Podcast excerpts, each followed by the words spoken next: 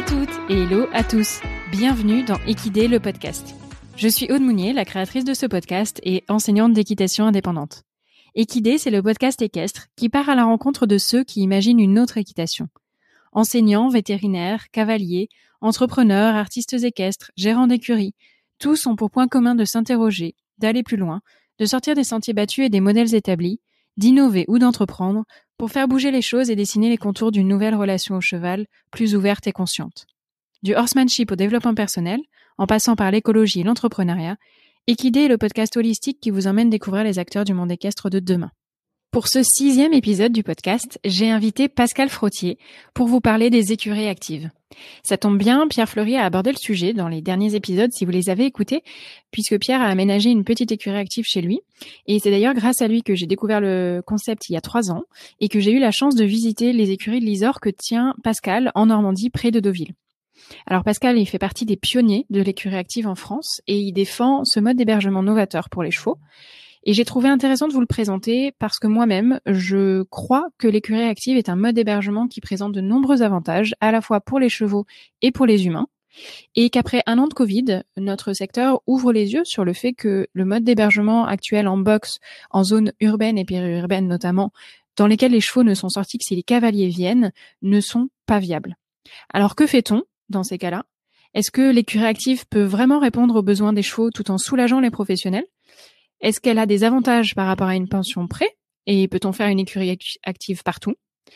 Pourquoi utilise-t-on la technologie dans les écuries actives? Est-ce que c'est du gadget? Et quels impacts Pascal a-t-il constaté sur son troupeau? Pourquoi l'écurie active est-elle le mode d'hébergement le plus abouti aujourd'hui sur le marché selon lui? Voilà quelques-unes des questions qu'on a explorées. Je vous souhaite donc une très bonne écoute en compagnie de Pascal.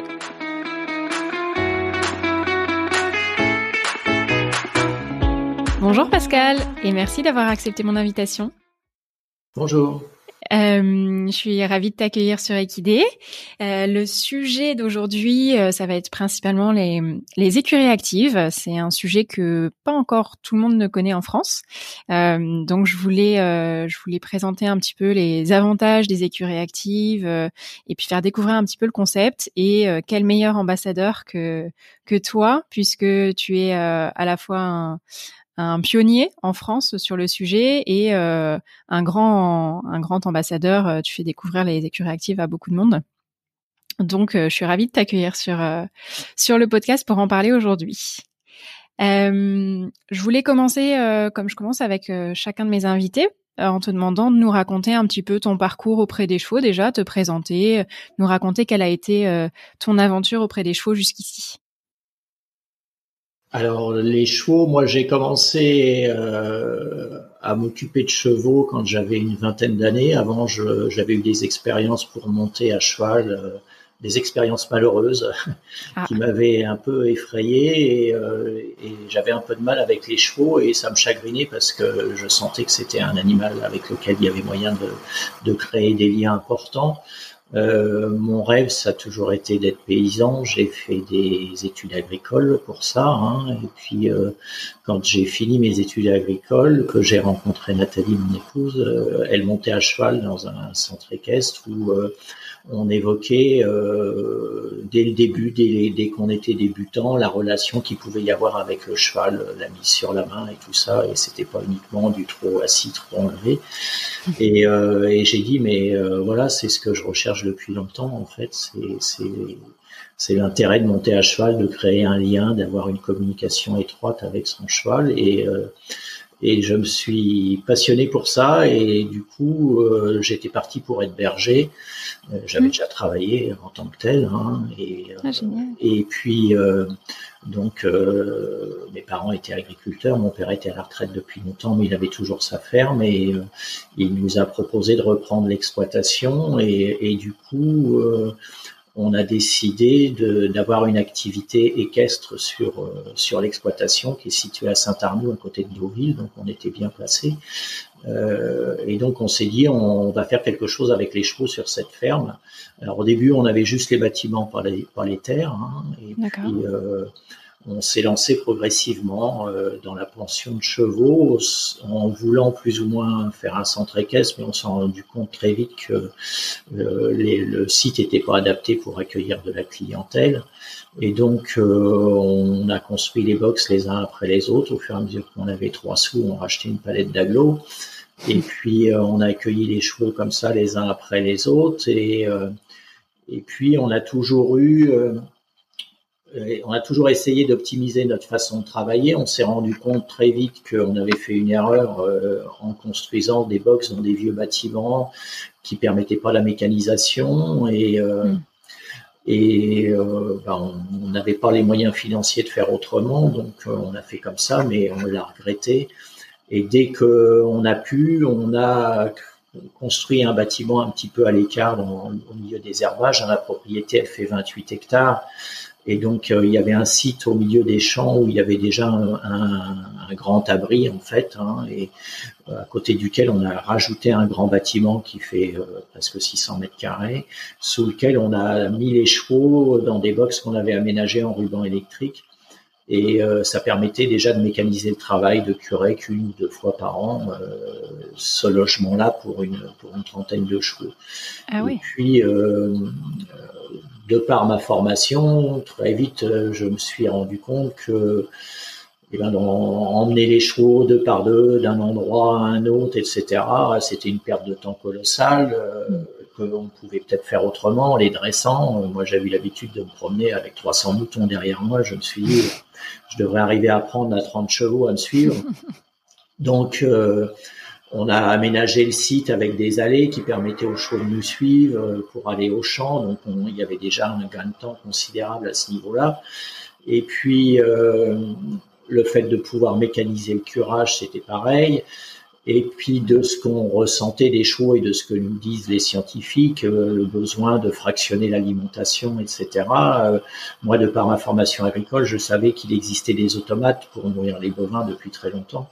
Hmm. Et, euh, et, je me suis dit, il faut que je trouve des automates pour nourrir les chevaux. Ça permettra d'être plus en, adéquation avec leurs besoins. Et puis, euh, ça me permettra, parce que on peut très bien le faire à la main, hein, mais euh, si jamais tu commences à vouloir donner trois repas par jour, ça devient compliqué. Tu n'as plus le temps de faire autre chose, parce que si toutes les deux heures, il faut que tu reviennes donner du grain aux chevaux, hmm. c'est compliqué, sachant qu'en plus, le cheval n'est pas fait pour manger du grain.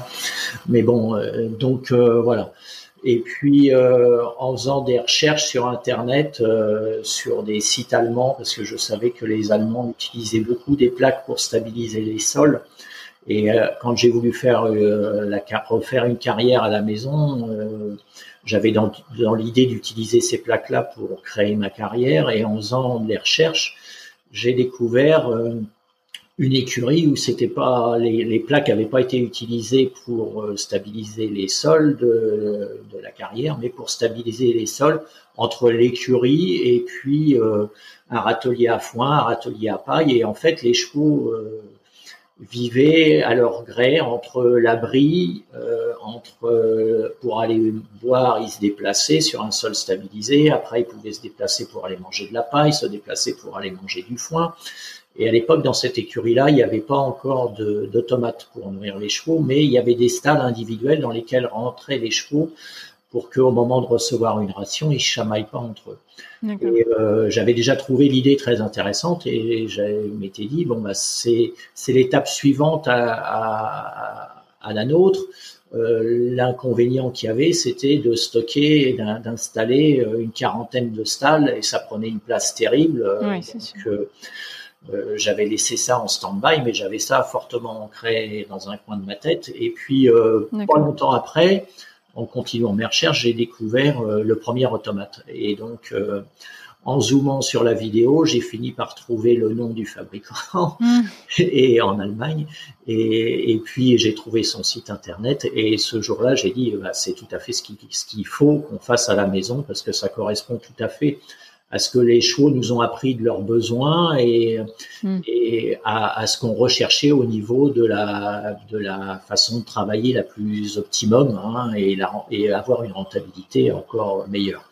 Parce que tu dis on depuis le départ, ta femme euh, t'avait rejoint tout de suite sur le projet, vous avez vraiment monté les écuries on a Toujours, voilà, on a toujours travaillé tous les deux et, Et notre objectif, ça a toujours été de, parce que tu es toujours confronté euh, à l'argent hein, et au remboursement des emprunts. Et à un moment donné, bah, les choux arrivent les uns après les autres. Et puis, euh, à un moment, tu commences à saturer au niveau de la dose de travail parce que bah, les journées, elles font 24 heures. Hein et, euh, et tu commences à te dire bon bah là ça coince mais on gagne pas encore notre vie correctement quoi donc mm. euh, comment je peux faire? Donc on a vous avez toujours cherché à, optimiser et voilà notre façon de faire sachant que si jamais tu prends un salarié grosso modo un salarié il faut que tu aies euh, entre 10 et 15 chevaux en pension pour pouvoir le payer d'accord? Ouais. et c'est 10 et 15 ça veut dire qu'il faut que tu construises 10 à 15 box pour mm. loger ces chevaux là pour payer un salarié, sachant que tu gagneras rien de plus. Et le salarié, il fera quasiment rien d'autre que de s'occuper de ces 15 chevaux-là. Donc, en fait, tu fais un cadeau à ton salarié, mais toi, ça t'apporte pas grand-chose. Mmh. Et, euh, et, donc, on a dit non, on ne va pas faire ça. On va essayer de continuer à optimiser notre façon de travailler. Et on a... Ah, vous êtes restés que tous les deux Que tous les deux, oui. Ah, on, ouais. on, a eu, euh, on a eu beaucoup de chevaux à tous les deux. Oui, et les ah journées étaient, très longues. Hein. et et donc, euh, on, a, on a imaginé des façons de travailler pour, euh, pour que ce soit plus simple et plus efficient. On avait un chronomètre. Est-ce que c'est mieux de curer les box tous les jours ou, euh, ou de le faire une fois la semaine, etc. voilà. on a toujours été dans ce raisonnement-là. Et c'est pour ça aussi que euh, dès qu'à la Chambre d'agriculture, ils ont créé euh, le réseau ICAN, le réseau référence, pour arriver à, avoir des, des, références sur les façons de fonctionner des différents centres équestres.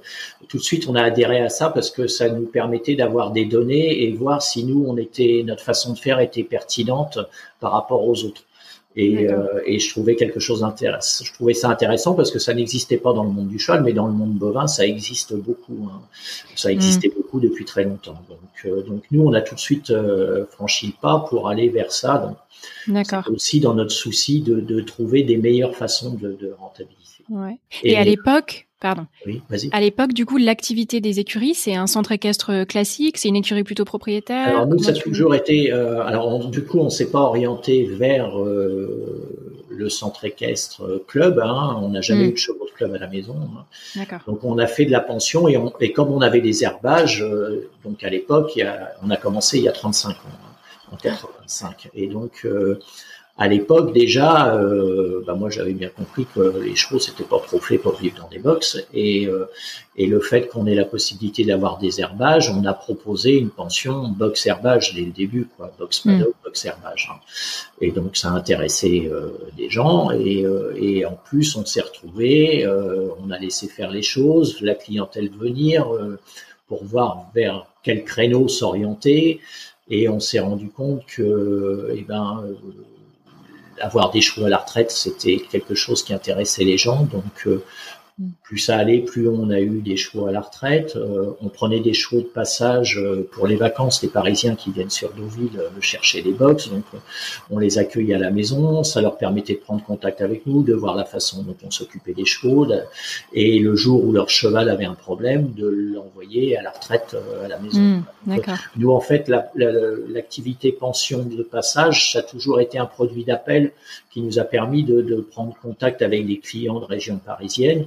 Qui, en retournant dans leur centre équestre, euh, quand la copine avait son cheval à mettre à la retraite, elle lui disait, bah tiens, moi je suis allé là-bas, euh, mm. il s'occupe bien des chevaux, machin. Euh, en plus, quand tu vas aller le voir, et eh ben tu pourras aller te promener sur la plage, aller prendre le plateau de fruits et puis et puis rentrer sur Paris. Donc ce créneau-là, on l'a pris de plus en plus. Hein. on a on a fait un peu d'élevage aussi, hein, et puis on s'est rendu très vite compte parce que moi j'avais dans mon âme de, de paysan euh, faire de l'élevage, c'était quelque chose qui me tenait à cœur, euh, faire euh, faire naître des poulains, etc. et tout, c'était intéressant ça m'intéressait, ça me passionnait. Et puis on s'est rendu compte que gagner de l'argent en faisant de l'élevage, c'était compliqué. En plus, on a eu la chance d'avoir une bonne poulinière euh, avec des papiers intéressants qui auraient pu nous permettre de, d'avoir peut-être une rentabilité avec l'élevage. Et malheureusement, cette poulinière-là, elle est morte au bout de trois ans, donc euh, ah ça a coupé court à l'affaire.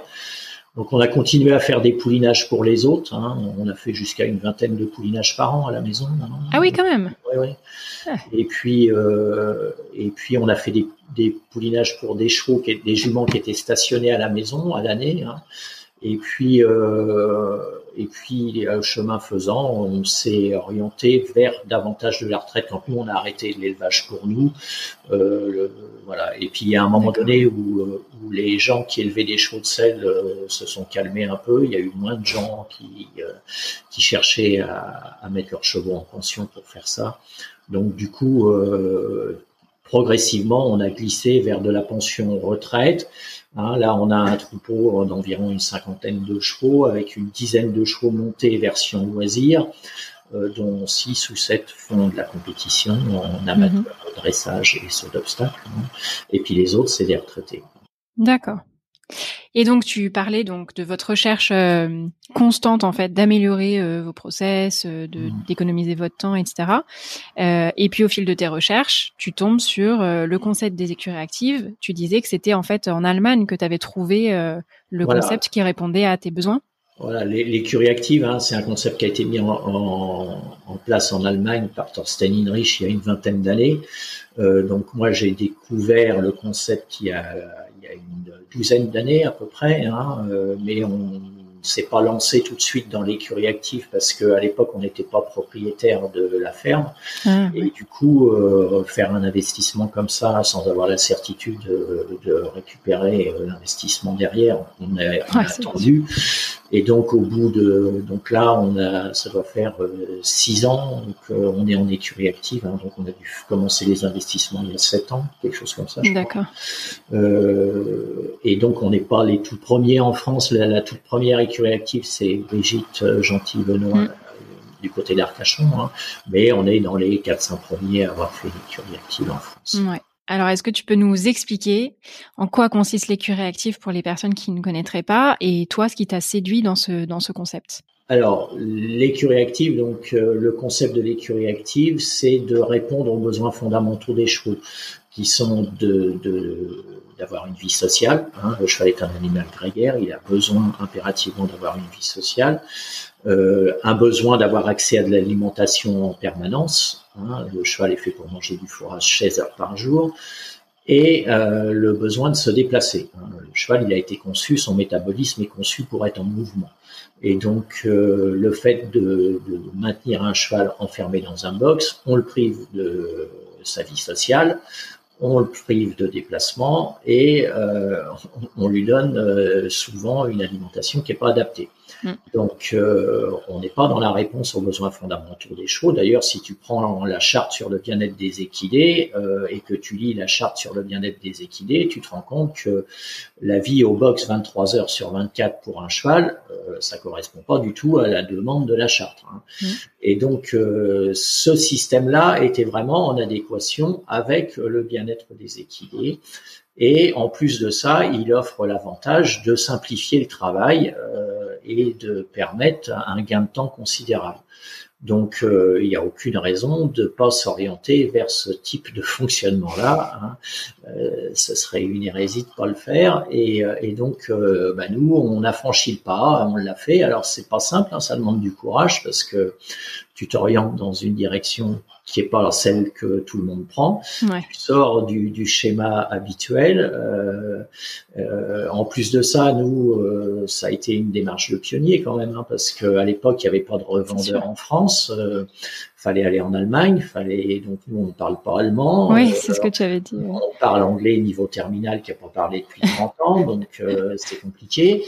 Euh, mais malgré tout, on croyait tellement au projet que voilà. En plus, les Allemands voulaient pas trop travailler avec la France parce que ils n'avaient ah pas de revendeurs en France, il n'y avait pas de service après-vente à offrir à la clientèle, etc. Donc, euh, ah. ils cherchaient pas plus que ça à développer leur marché sur la France. Hmm.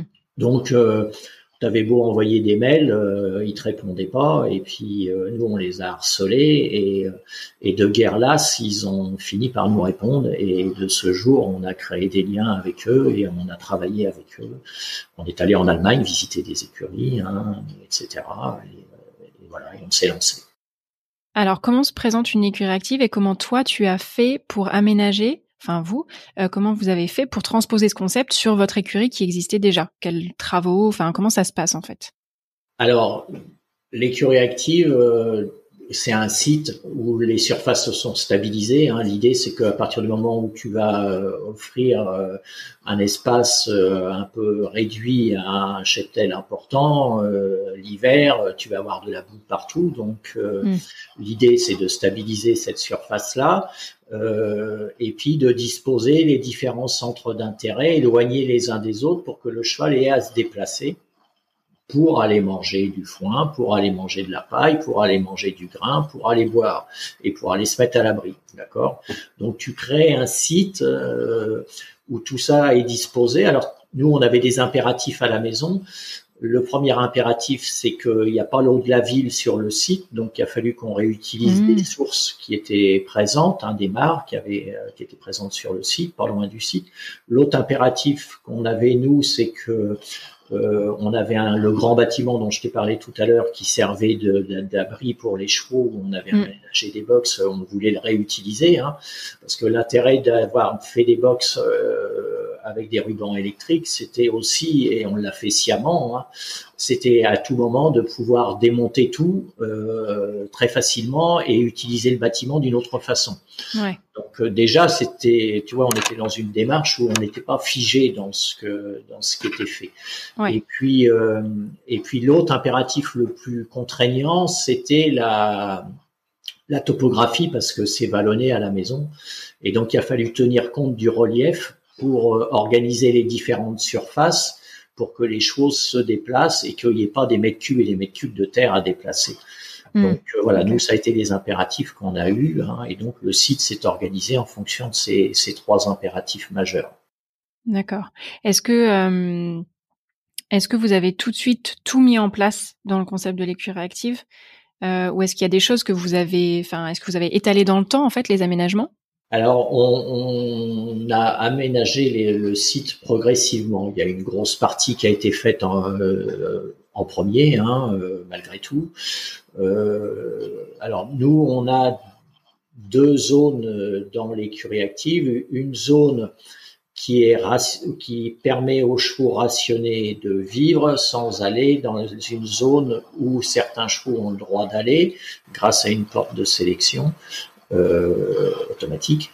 Euh, cette zone-là, elle offre du foin à volonté, du fourrage à volonté. Et donc tout ce qui est poney et euh, chevaux tendance fourbure, ils n'ont pas besoin d'aller dans cette zone-là et ils n'ont pas le droit d'y aller, d'accord? Mm. Que on a ces deux zones-là qui sont qui sont disponibles sur le site et on a aménagé le site en fonction de ça. Puisque ce qu'on n'a pas dit, c'est que dans l'écurie active, les chevaux en fait euh, possèdent une puce individuelle. Alors oui, effectivement, on n'a pas évoqué ça. tout, tout, repose là-dessus. Tout repose là-dessus en fait, hein, parce que tu pourrais créer, tu pourrais créer ce qu'on appelle euh, une écurie ouverte, hein, ce qui est euh, ce qu'on appelle une écurie ouverte, qui existe euh, beaucoup en Allemagne aussi. Hein, euh, mm.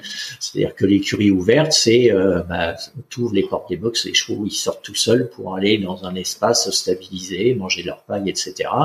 Euh, la contrainte que tu as, c'est que quand tu veux apporter à manger aux animaux, euh, et eh ben c'est le plus fort de la hiérarchie qui va manger la part du plus faible et, et, donc pour éviter ce genre de problématique et pouvoir personnaliser et individualiser le rationnement de chaque cheval, on utilise de la robotique et de l'informatique, hein, des automates. Et donc les chevaux sont équipés d'un transpondeur qui est identifié quand ils rentrent dans l'automate et qui leur distribue la ration euh, dont ils ont besoin. Et ça tout au long de la journée et de la nuit, bien sûr.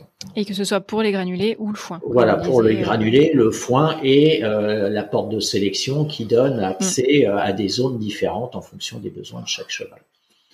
Donc nous, l'écurie active, elle se elle se compose comme ça. Euh, alors, il y a des normes à respecter pour que les chevaux soient bien. Hein. Les éthologues, ils ont étudié la vie des troupeaux et ils se sont rendus compte que si tu réduis l'espace vital d'un troupeau euh, jusqu'à partir de 300 mètres carrés par cheval, euh, en dessous de 300 mètres carrés par cheval, la vie du troupeau est modifiée mais sans que ça porte de préjudice. Quand tu es entre 300 et 100 mètres carrés par cheval, ça va.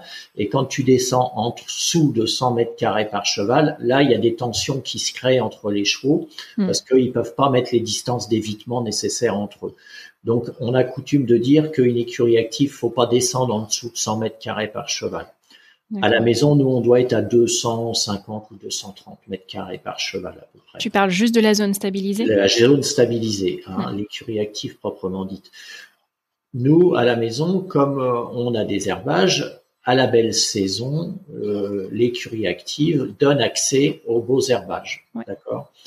Et grâce à la porte de sélection. Ceux qui ont des forts besoins peuvent aller manger de l'herbe en quantité, alors que les poneys, etc., qui auraient tendance à faire de la fourbure, restent dans des zones où il y a peu à manger. D'accord Leurs copains euh, à fort besoin peuvent venir manger avec eux, ça m'arrange, parce qu'ils privent d'autant les poneys d'avoir trop à manger, hein, mais l'inverse n'est pas vrai. Ouais.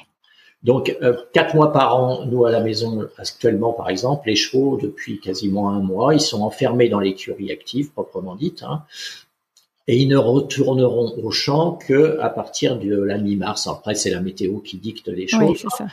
Et l'avantage aussi de ça, c'est que eh ben, on économise les herbages qui sont pas abîmés pendant l'hiver. Hein, et ces herbages-là, moi, j'ai récupéré 6 hectares d'herbe dès le printemps. Ah et avant, dans notre autre façon de fonctionner, ces herbages-là, eh ben, ils étaient labourés par les chevaux pendant l'hiver, hein, parce qu'ils hmm. étaient à y défoncer les herbages.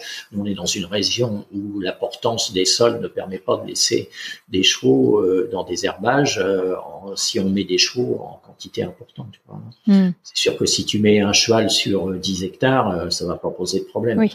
Hein, mais, mais voilà. Là, on parle de troupeau quand même, donc euh, ouais. Un troupeau et il y a quasiment 50 chevaux. Quoi. Ouais. Donc, euh, donc, voilà.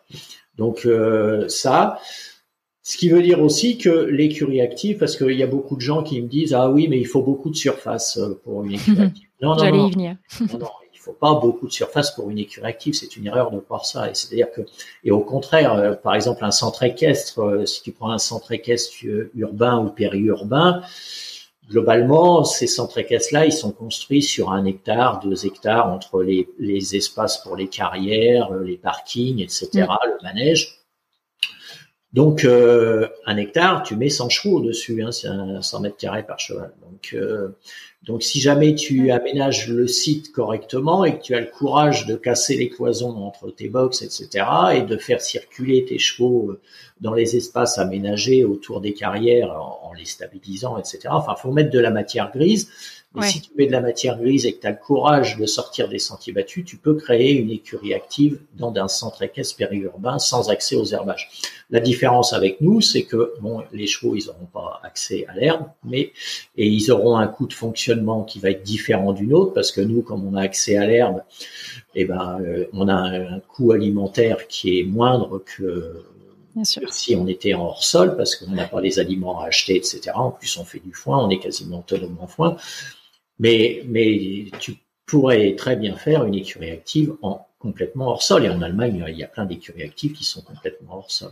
Et, oui, d'accord. Après, c'est une question de, de volonté, enfin, de, et, puis d'arriver à... imaginer les choses autrement, quoi. Voilà, faut mettre de la matière grise, faut avoir le courage de, de casser une partie de l'existant, de faire différemment, euh, de prendre le risque de mettre les chevaux entre eux, parce que c'est quelque chose qui effraie beaucoup euh, tout le monde. Hein. Complètement, ouais. Mais euh, mais c'est tout à fait possible. Et d'ailleurs, un des meilleurs exemples, d'ailleurs, vous pouvez trouver cette petite vidéo là euh, sur le site de l'IFCE, là les conférences de l'IFCE. Euh, à, au lycée agricole de Laval, euh, ils étaient venus visiter l'écurie active à la maison au tout début où on s'est installé avec l'idée d'en faire une dans le dans le lycée. Et malheureusement, ils n'ont pas eu les budgets pour faire une écurie active, mais ils étaient tellement convaincus par le fait de mettre les chevaux en troupeau et de leur permettre de vivre comme ça, qu'ils ont fait une écurie ouverte. Hein. En fait, euh, le soir, ils ouvrent l'accès à la cour et à un herbage dans lequel il y a des, il râteliers à foin et les chevaux vont et viennent comme ça euh, pendant pendant la nuit et la journée à partir du moment où ils ont plus besoin des chevaux pour le centre équestre, les chevaux et le week-end, etc. Les chevaux ont leur mode de vie naturel, à savoir une vie sociale le déplacement et l'accès à la nourriture et au fourrage 16 heures par jour. Ouais. Donc voilà, il y a moyen de faire les choses. Et puis après, bah, si, si jamais euh, tu es, un peu serré au niveau du budget, et eh ben bah, tu te contentes de faire une écurie ouverte avec des contraintes qui vont être supplémentaires euh, par rapport à nous, c'est que tu vas être obligé d'être là pour ouvrir des portes, d'être là pour donner à manger, mmh. euh, alors que nous, ça, on n'a plus à le faire, c'est la robotique qui le fait. Ouais. Oui, après, il y a des, on va dire qu'entre le modèle euh, final ou enfin total de l'écurie active et un centre caisse classique, il y a quand même plein d'options pour trouver des compromis en fonction de la situation de chacun et des ressources de chacun, etc. Voilà, tout à fait. Il faut, pour moi, euh, le point de départ, c'est on arrête de mettre les chevaux tout seuls dans des box pendant 23 heures. Hmm. Et puis après, euh, on aménage le site pour que les chevaux puissent sortir, avoir leur vie sociale, se déplacer et avoir accès à de l'alimentation 16 heures par jour. Et ça, c'est pas très compliqué à faire, euh, en fait. Hein. Euh, alors, il y a, et des fois, les centres équestres, les zones, elles sont déjà stabilisées. Hein. Moi, je suis allé euh, donner des, voir des, des, des, gens qui avaient des centres équestres pour leur donner des conseils, éventuellement pour agencer le site. Euh, des fois, il y a déjà 50% euh, des zones qui sont stabilisées. Il, suffit, il, suffit, de les utiliser à autre chose, c'est tout. Donc, c'est pas si compliqué que ça. D'ailleurs, à Laval, euh, il y a une partie des zones qui étaient déjà stabilisées. Là, ils vont stabiliser d'autres euh, dans autour des râteliers qu'ils ont installés dans les champs, mais, mais c'est pareil, ils l'ont fait progressivement. La première année, bah, il y avait un peu de gadou. Euh, et ben, ils vont faire en sorte qu'il y en ait moins les années suivantes parce qu'ils vont avoir récupéré un peu de sous. Mais, mais les avantages par ailleurs sont tellement importants par rapport rapport aux inconvénients que euh, il faut pas hésiter. Oui, il faut se dire qu'on peut déjà partir de l'existant et ensuite construire euh, petit à petit en fait. Voilà. Après, ce qu'il faut, c'est imaginer ce que ça va être à la fin, au final, pour pour ne pas avoir à casser ce qu'on a déjà fait. Euh, hmm. Et c'est beaucoup de matière grise à mettre, beaucoup de réflexion. Il faut savoir à quel type de chevaux ça s'est destiné, euh, et puis en fonction de ça, euh, créer le site qui va aller progressivement vers ce qu'on veut. Et sachant que pour moi, euh, aujourd'hui, l'écurie active, c'est le mode d'hébergement le plus abouti pour répondre à la problématique d'héberger d'avoir un troupeau de chevaux à gérer qui, on le sait, n'ont jamais les mêmes besoins. Il y a toujours des individus qui ont des besoins différents des autres. Même si tu prends la même race euh, de chevaux avec la même morphologie, on sait tous que il y en a un, euh, tu passes, euh, tu lui passes la gamelle de grain sous le nez, il va prendre 10 kilos, et l'autre, si tu lui mets pas deux gamelles de grain, il va pas grossir. Donc, si tu veux pas être astreint à à être tout le temps là pour euh, pour euh, individualiser et, multiplier le rationnement des chevaux, etc. Euh, tu es obligé. La solution, elle est dans l'informatique et la robotique. Alors, euh, oui. C'est d'ailleurs un des avantages, euh, j'allais dire, par rapport à une pension prêt, parce que euh, souvent on dit bah oui, mais enfin il y a des pensions prêt, c'est déjà très bien. En soi, c'est déjà très bien, mais c'est vrai que euh, l'écurie active présente encore d'autres avantages, justement sur ce que tu dis, notamment la distribution de nourriture, etc. Euh, et aussi sur le plan humain, moins de manutention et préservation des herbages. Donc il y a quand même il y a quand même des avantages de l'écurie active par rapport à une pension prêt classique. Alors oui, mais alors effectivement, après c'est toujours pareil. Euh, il faut faire la distinction entre la personne qui a deux chevaux, d'accord, et qui ne vit, dont c'est pas le métier, d'accord, et auquel cas les deux chevaux dans un champ de, de 4 hectares avec un abri et un rouleau de foin, hein, tout va bien. Hein, faut pas s'affoler. Mais encore une fois, euh, peut-être que ces deux chevaux-là, il y en a un qui va devenir obèse euh, avec un, rouleau de foin et l'autre il va rester maigre. Donc, euh, donc voilà, il va peut-être y avoir malgré tout un problème avec ces deux chevaux-là. Mm. Après, si tu parles du monde professionnel, il faut vivre de ce métier-là, et avec deux chevaux, tu vis pas de ce métier-là. Donc tu vas, tu vas être obligé d'avoir minimum une vingtaine de chevaux, Et avoir une vingtaine de chevaux, euh, eh ben ça complique les choses. Et si tu veux pas, si tu veux faire les choses correctement, être au plus juste dans la réponse aux besoins des chevaux, sans être esclave de tout ça, hein, euh, eh ben euh, le produit le plus abouti, à mon sens, c'est l'écurie active. Ok. Alors toi, du coup, ça a pris combien de temps euh, d'arriver euh, à ce que tu voulais euh, sur la structure? Pour faire tous les travaux, les changements, etc. c'est jamais fini parce que mm. tu rêves toujours de faire mieux, mais malgré tout, non, on a on a déjà quelque chose qui est assez abouti. nous, la surface au début était moins grande. Là, l'écurie active, elle fait 11 600 mètres carrés. Il y a 7 000 mètres carrés stabilisés. Euh, avant, elle était un peu plus. Il y avait 2500 mètres carrés en moins. D'accord. Euh, on a rajouté là euh, il y a il y a deux trois ans. Hein. En fait, on a agrandi la zone de foin à volonté parce que je sentais que bon, on a eu plus de chevaux aussi à mettre dans l'écurie active, donc euh, ça devenait un peu étroit. Ouais. Et puis la zone de foin à volonté était était pas assez confortable pour les chevaux. Donc, euh, on a agrandi cette zone de foin à volonté. On a rajouté 2500 mètres carrés à cette zone-là de foin à volonté, avec des abris différents. On a rajouté des abris, euh, pas des abris, mais des, des râteliers avec un déport de toit euh, suffisamment important. Il y a deux mètres de déport de toit, ce qui fait que les chevaux sont à l'abri quand ils mangent. On sait qu'un cheval mange 16 heures par jour, autant que ce soit à l'abri euh, pour le faire. D'ailleurs, c'est une des recommandations du label euh, bien-être des chevaux en Allemagne, hein, c'est que les chevaux soient à l'abri pour manger euh, quand ils ont 16 heures à manger par jour. Donc on a, nous, on a agrandi ça et puis dans un premier temps, on n'avait que deux distributeurs individuels de fourrage double et on en a rajouté un l'année d'après mais on avait tout prévu pour l'installer sans avoir à faire autre chose. On a rajouté des râteliers pour euh, pour la paille, euh, voilà. On, améliore les choses hein, parce que tu, mm. enfin c'est peut-être aussi ma nature, mais mais je pense que beaucoup de gens qui vont vers leur vers cette orientation d'écurie, euh, c'est des gens qui aiment les chevaux, qui sont soucieux de leur bien-être, etc. Et et à force de les observer, euh, tu passes beaucoup plus de temps à les observer parce que tu cherches à comprendre pourquoi ils font le choix de d'aller manger à cette heure-là, d'aller boire à cette heure-là, d'aller se mettre à l'abri à cet endroit-là, à ce moment-là, etc. De rester sous la pluie alors qu'ils ont des abris. Euh, tu te dis bah, pourquoi? Bah c'est son choix. Euh, voilà. Et tout ça, ça te fait réfléchir aussi sur ce que c'est qu'un cheval et quels sont ses vrais besoins. Et euh, c'est pareil, tu as des gens qui disent ah oui mais euh, voilà, par exemple on évoquait euh, l'histoire des chevaux à l'herbage.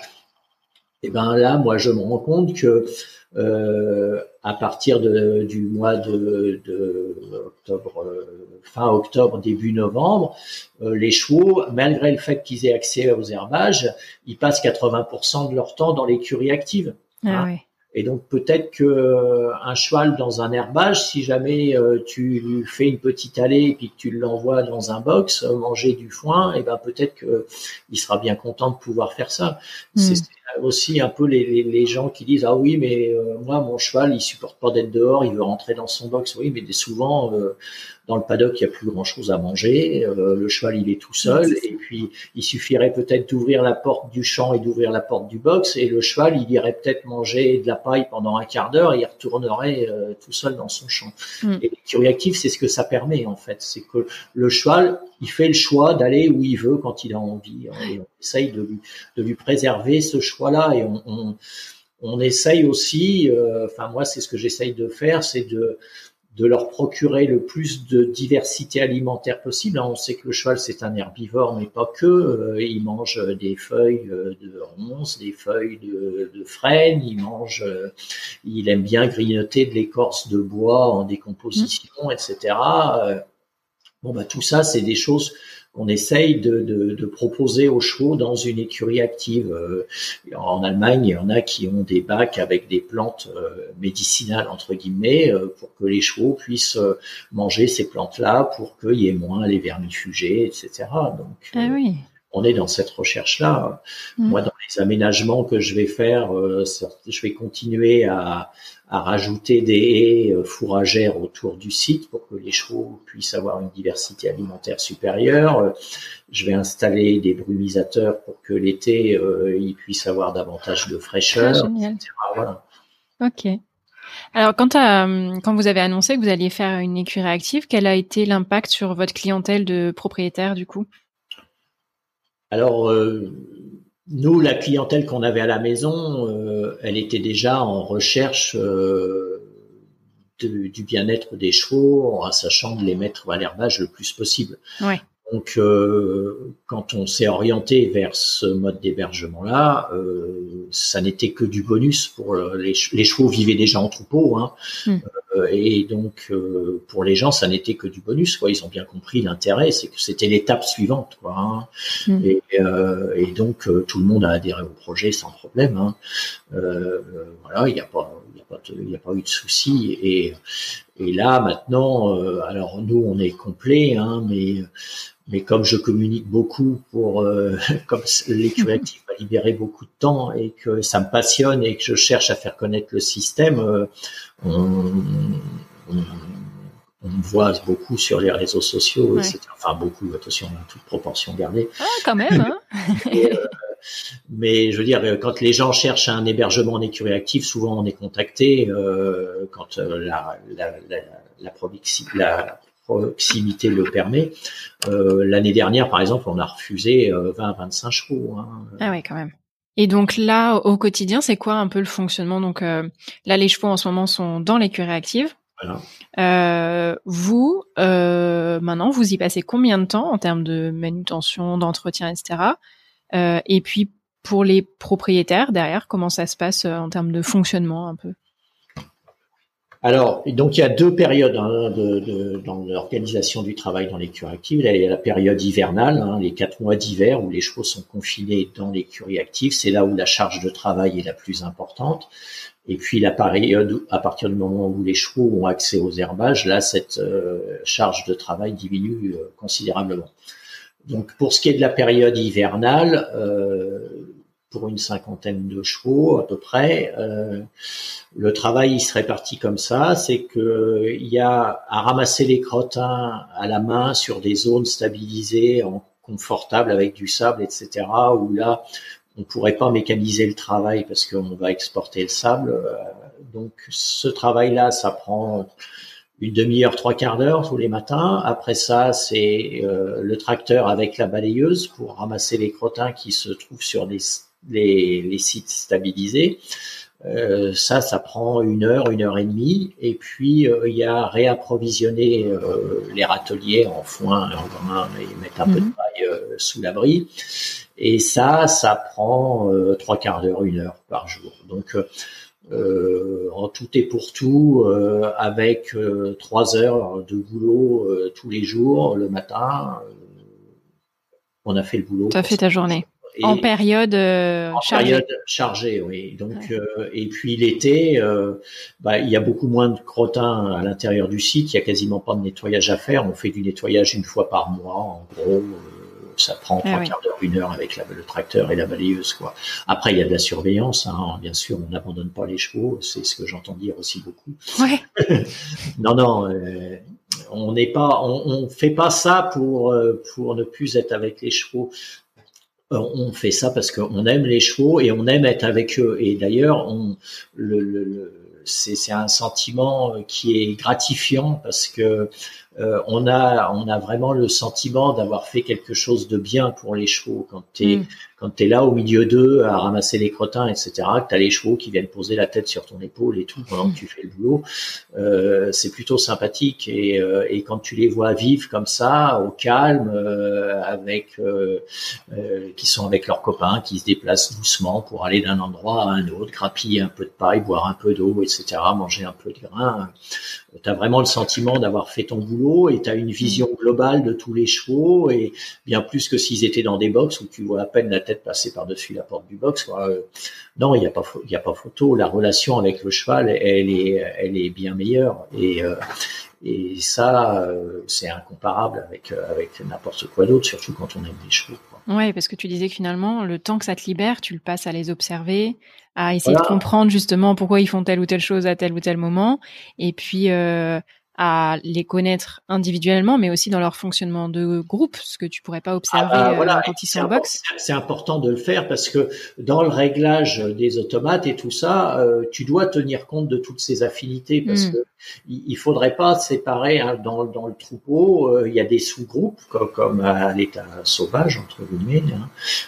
il y a des, des sous-groupes avec le sous-groupe le plus important à la maison, il fait sept chevaux. Hein.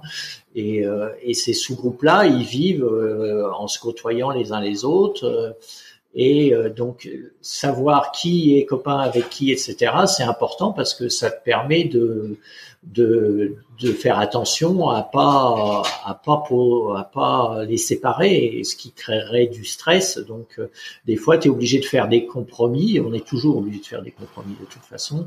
Et il y en a certains qui sont un peu gros que tu es obligé de laisser aller avec les copains, alors que globalement, tu voudrais peut-être qu'ils mangent un petit peu moins. Mais ce serait plus traumatisant pour lui euh, de le garder dans une zone où il va avoir moins à manger et où il serait privé de ses copains. Quoi. Hmm. Donc euh, le, le, bien-être dans une écurie active, il va aussi dépendre beaucoup euh, de la personne qui gère l'écurie active et de son sens de l'observation pour gérer tous ces paramètres-là et, et régler les automates au, mieux pour que tout le monde ait accès à ce dont il a besoin au moment où il en a besoin, et, voilà, sans excès. Tu peux individualiser, mais il reste une dimension euh, quand même sociale qui influe sur ce que tu peux plus ou moins faire, quoi. Pas le séparer de ses amis, donc euh, voilà, chercher des compromis comme tu disais. Voilà, as des compromis. Moi, j'ai j'ai euh, j'ai deux chevaux, deux, deux juments euh, dont je suis pas satisfait parce qu'elles sont elles sont trop grosses. alors il y en a une, elle est à la retraite, c'est pas très grave, mais il y en a une qui travaille, c'est un peu plus embêtant. Mais si si je dois les priver de des copains, je vais je vais créer certainement plus de problèmes. Donc, euh, donc voilà, euh, j'ai cédé. Et tu, disais que hum, ça a changé euh, votre relation avec avec vos chevaux. Est-ce que tu as vu d'autres changements dans, plus généralement dans leur comportement, même entre eux, enfin au global en fait? Est-ce que ah est-ce qu'il y a eu une influence Les chevaux, c'est colossal. Enfin, dire, le, le, le, ressenti de la modification de comportement chez les chevaux, c'est quelque chose de, de, de phénoménal. C'est hmm. que, c'est que tu, tu euh, ressens énormément que les chevaux, euh, une fois qu'ils intègrent ce mode de vie-là, euh, ils n'ont qu'une envie, c'est d'y rester. Hein. Et ça, tu, tu, le ressens. Alors c'est du ressenti, hein, mais tu le ressens vraiment très fort. Et, et tu te, c'est, alors ça fait mal au cœur quelque part parce que tu te rends compte des traumatismes que les chevaux ont pu vivre avant dans leur vie antérieure euh, en boxe. Hein. Ah euh, moi, j'ai j'ai une jument là qui est arrivée euh, au, au, au, début de l'été là, qu'on peut qualifier de pisseuse, le genre de jument qui est tout le ah. temps à coucher les oreilles, ouais, je connais, à, à, vouloir mordre, à vouloir attaquer les autres, etc. Ben, cette jument là, au bout de deux mois dans l'écurie active, c'est devenu un amour de jument. Hein, mm. Et euh, en fait, euh, elle était juste en manque de vie sociale liée à l'activité sexuelle et le fait que elle retrouve cet accès-là, et eh ben euh, ça y est, c'est terminé. Ah. Maintenant, tout va bien et, et, elle est gentille comme tout. Bon, on a eu on a eu des chevaux. moi, j'ai eu un, un, cheval qui était à la maison en boxe avant d'être de passer en écurie active. Et ce cheval-là euh, il m'a coincé dans le box plus d'un coup. Euh, tu lui demandais de se pousser, euh, au lieu de se pousser, il t'écrasait le long du mur. voilà. Mm. Et ce cheval-là, en fait, il avait une personnalité qui faisait que il était malheureux en boxe, il supportait pas ce que les hommes pouvaient lui demander et tout, et il était en manque de vie sociale, de pouvoir aller voir les autres chevaux, jouer avec, les titiller, etc. Et, et le jour où il est passé dans l'écurie active, alors c'est ce que les les éthologues appellent l'effet rebond. Hein. Euh, une fois qu'il a été mis dans le troupeau, il, il arrêtait pas d'aller titiller les autres chevaux. Et il pouvait pas s'empêcher de passer à côté d'un cheval sans vouloir lui mettre un petit coup de dent, voire tester hmm. sa réaction, etc. Euh, le titiller pour voir si s'il arrivait à le faire bouger ou pas. Et et puis maintenant, euh, c'est terminé. Alors c'est un de ceux qui a gardé le plus l'envie de d'aller embêter les autres, mais, mais maintenant euh, ça ça pose aucun problème. Et, et quand bien même avant, ça posait pas de problème. C'était sa vie, c'était voilà. Alors c'est pareil, on, évoque le bien-être euh, et puis le, le, fait que les chevaux ils aient des coups de dents et qu'il manque trois poils par-ci, trois poils par-là.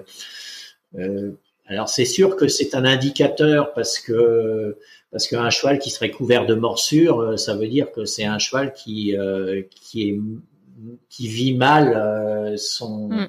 sa vie dans le troupeau, qui est qui arrive pas assez à, à avoir son espace à lui.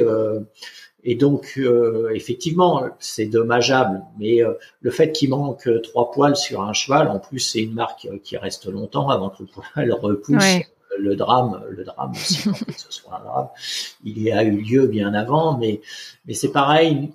Enfin, je veux dire, tu tu vas pas aller voir la maîtresse à la rentrée scolaire et puis lui dire bon bah vous êtes gentil, mais euh, mais ma fille, euh, je veux pas qu'elle aille en récréation parce que euh, elle risque de tomber, elle va se couronner les genoux, les autres risquent de lui tirer les cheveux, etc. Alors si vous pouvez la laisser dans la salle de classe pendant que les copains vont à la récréation, mmh. ça, ça m'arrange quoi je sais pas, qu'est-ce que tu dis d'une personne comme ça? Tu lui dis, attendez, madame, c'est pas raisonnable. Euh, votre fille, vous allez pas la priver, vivre avec les autres, sous prétexte qu'elle peut tomber dans la cour de récréation et se couronner les genoux, quoi. Euh, voilà. On, faut gérer le risque, faut pas euh, anéantir. Moi, moi, ce qui m'a guidé toute ma carrière professionnelle, c'est le fait que dans le code rural, tu es censé t'occuper des animaux en bon père de famille.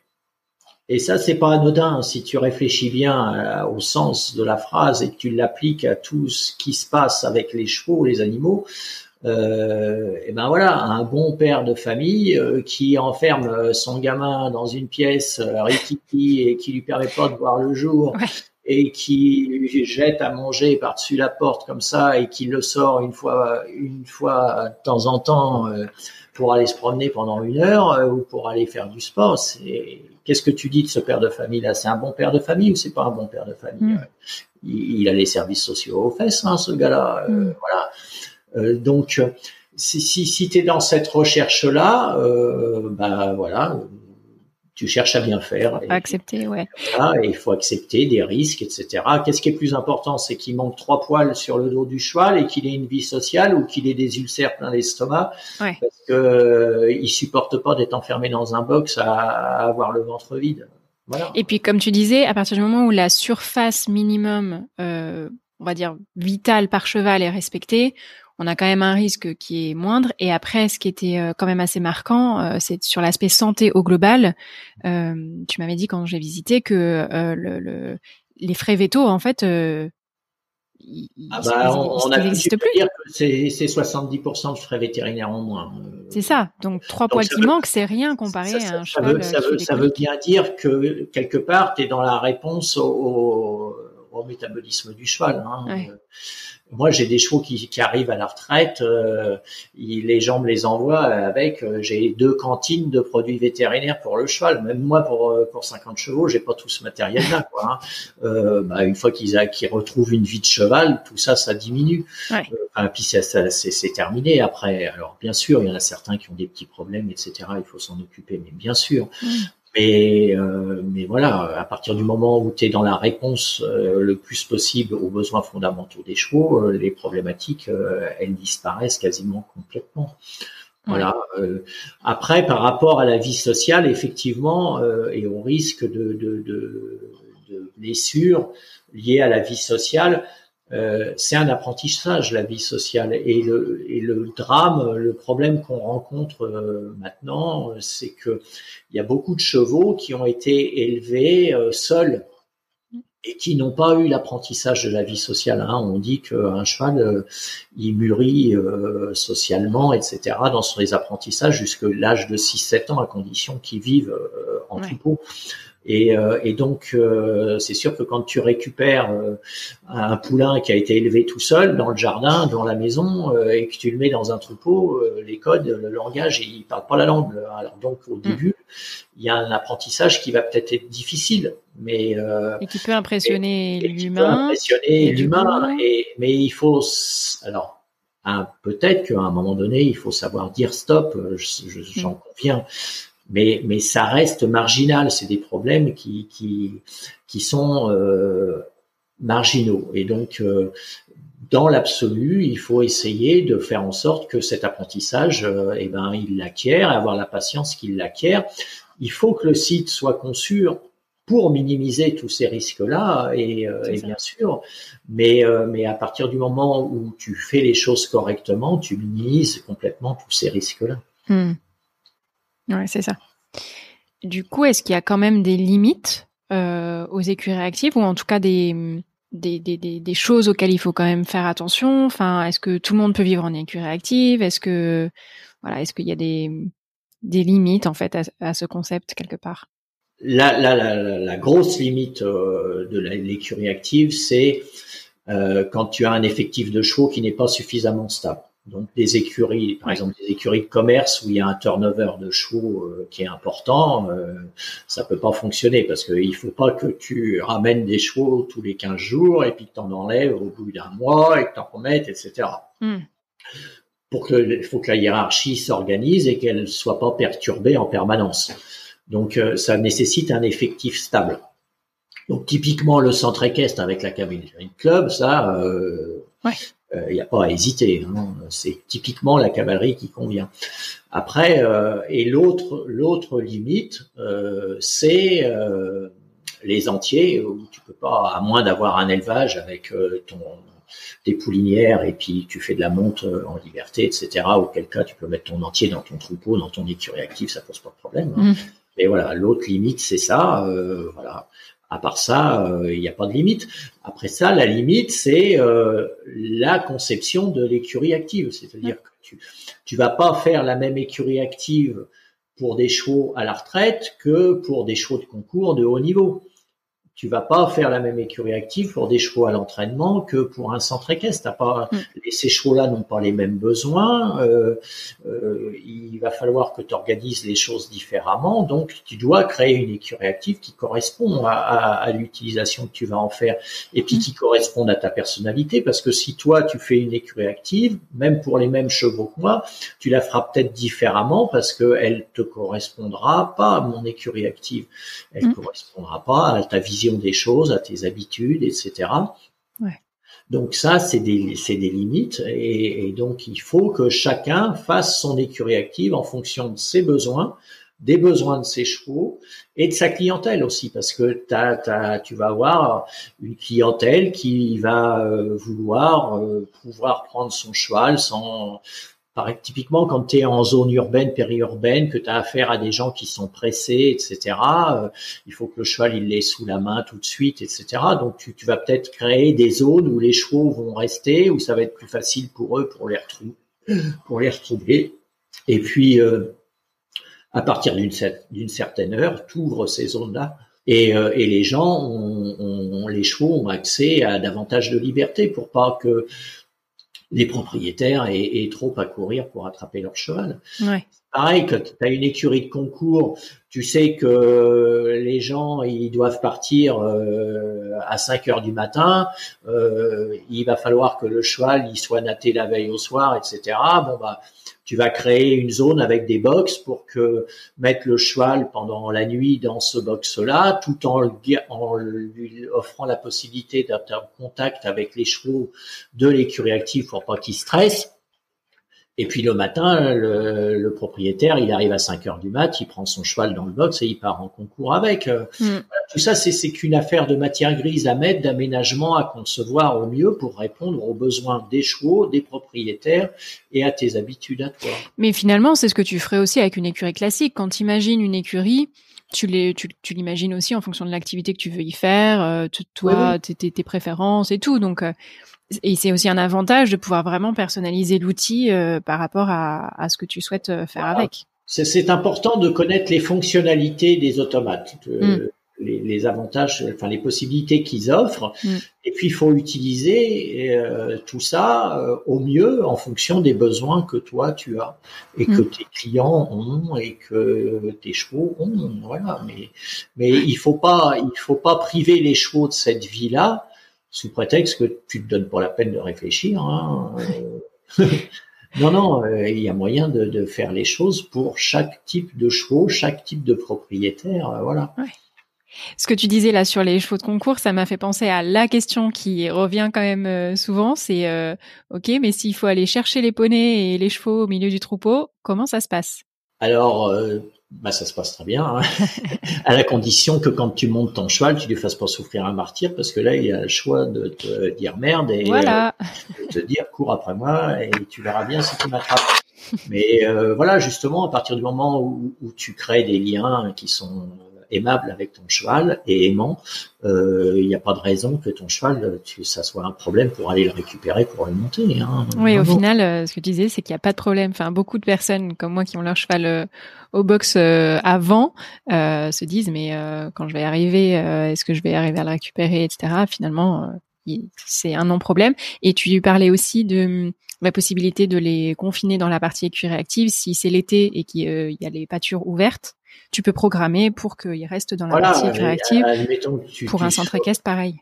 Voilà, tout à fait. Euh, l'avantage aussi de tout ça, de cette robotique et de cette informatique-là, c'est que euh, si jamais tu as besoin de myrtille, pomponnette et, euh, et black pour la reprise de je sais pas quelle heure, et eh ben les ordinateurs vont, le, les automates vont les garder confinés dans une zone où ils seront plus facilement accessibles pour tes cavaliers. Et tu n'auras mm. pas à les courir après pour pour euh, faire les, les, utiliser pour les reprises. Hmm. Donc euh, le vétérinaire vient, le maréchal vient, c'est pareil. Tu peux programmer les choses pour que les chevaux soient dans une zone euh, confinée où, où, tu les as sous la main. Donc hmm. ça te facilite le travail, ça rend service à tout le monde et, et c'est pas dommageable pour le cheval. Et toi, avec ton, du coup, quelques années de recul quand même, est-ce que euh, il y a des choses, euh, euh, ton retour d'expérience sur l'aménagement de l'écurie active, est-ce qu'il y a des choses que tu ferais différemment ou que tu conseillerais en tout cas aux porteurs de projets de faire attention ou voilà de, porter une attention particulière sur certains points? Ah, oui, à la maison par exemple le compromis qu'on a fait en réutilisant le bâtiment existant qui sert d'abri, c'est pas la panacée. C'est-à-dire que mon bâtiment, il fait 18 mètres de profondeur, hein, et dans mm. l'absolu, euh, il vaut mieux des bâtiments qui fassent pas tellement plus de, de 6-8 mètres de profondeur pour que euh, les chevaux soient pas, quand ils rentrent sous le bâtiment, ils soient pas coincés par euh, des chevaux pour ressortir. Mm. Il faut que le cheval, il puisse, c'est un animal de fuite. D'accord? Donc il faut pas qu'il se sente oppressé euh, à, à pas pouvoir partir au moment où il en a envie sans risquer de, se faire euh, embêter par un autre cheval. Mm. Donc, euh, si jamais ton bâtiment il est profond, euh, même si la façade est ouverte en totalité, même si c'est pas qu'une porte pour pour sortir, hein, euh, et ben le cheval qui est dans le fond, au moment où il va vouloir sortir, il va falloir qu'il traverse deux épaisseurs ou trois épaisseurs de chevaux différents qui sont pas nécessairement ses copains, et là, il va serrer les fesses en sortant. Donc, mm. Voilà, à la maison, moi, j'avais ce bâtiment-là, euh, ça représente un investissement, il était là, j'ai essayé de l'utiliser le mieux que je pouvais. Euh, si j'avais dû partir de zéro, euh, j'aurais fait un bâtiment différent de celui-là. Voilà, euh, dans les autres aménagements euh, de la maison que j'aurais peut-être fait différemment, bah là justement, je suis en train de réfléchir à faire une zone gériatrie euh, parce que mmh.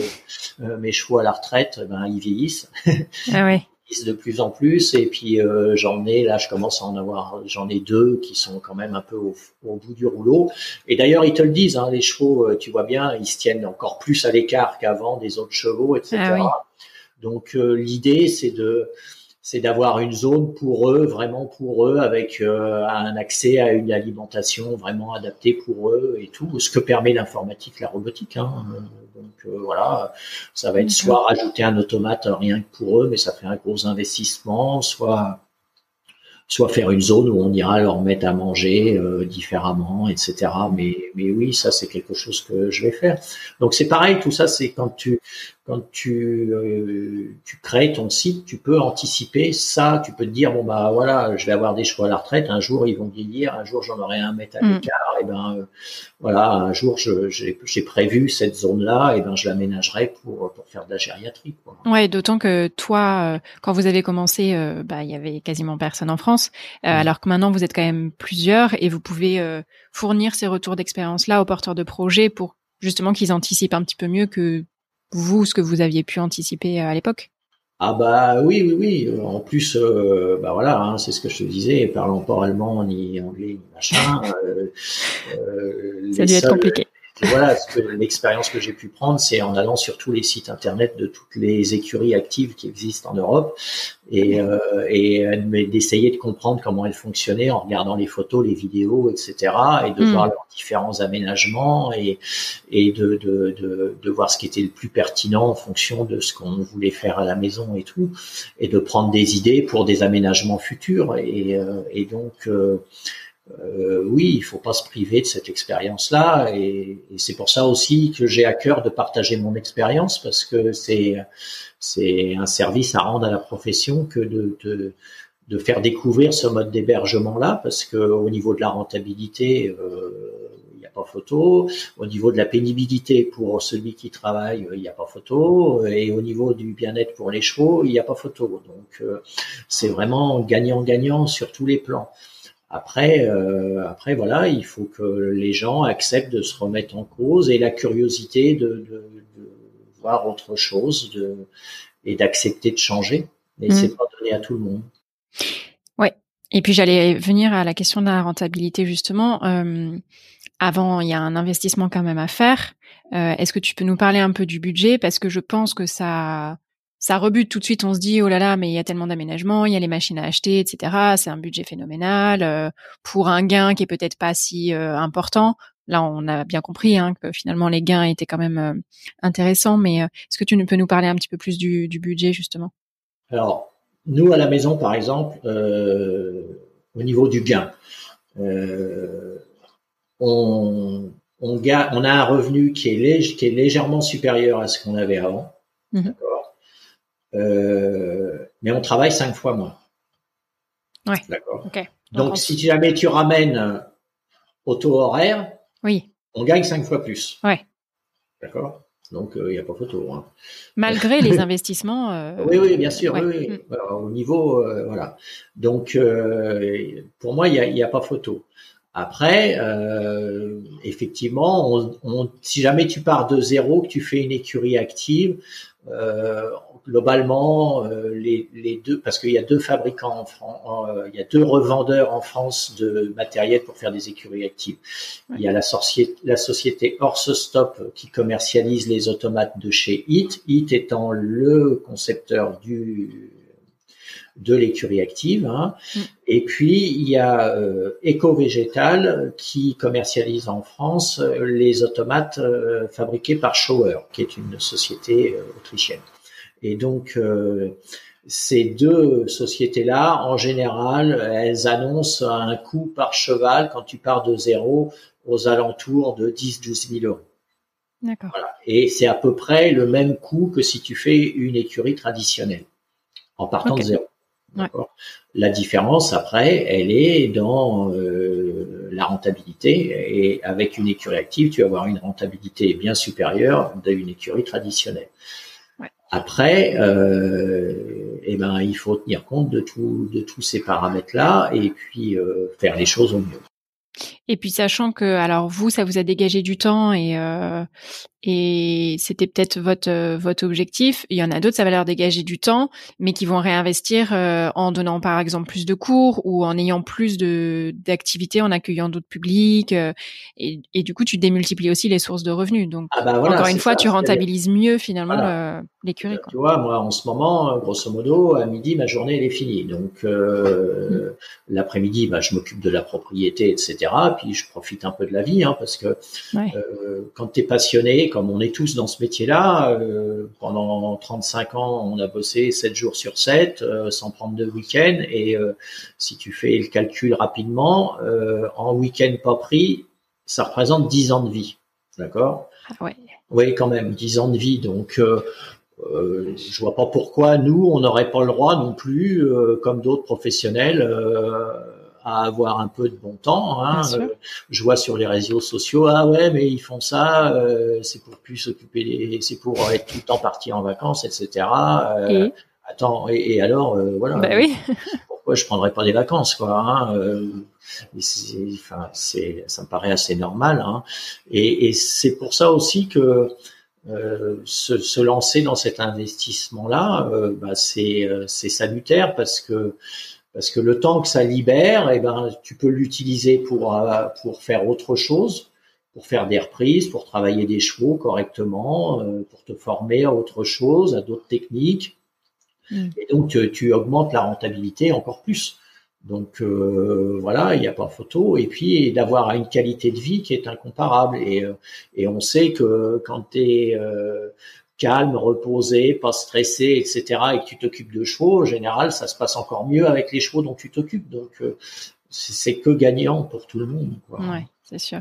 Est-ce que c'est aussi plus facile euh, avec les actifs de, lorsque tu pars, de confier euh, à, je ne sais pas comment vous fonctionnez, mais à faire venir quelqu'un et que du coup c'est plus facile d'assurer une surveillance, etc. Ah bah oui, parce que bah là c'est juste de la surveillance. Moi, euh, avec l'informatique et tout ça, j'ai tout sur mon téléphone. Hein. Je sais exactement ce que le cheval a mangé, à quelle heure il a mangé, etc., à quel endroit il est et tout. Donc là, moi j'ai une surveillance euh, par le téléphone. Au besoin, tu peux rajouter des caméras sur le site, euh, il n'y a pas de problème.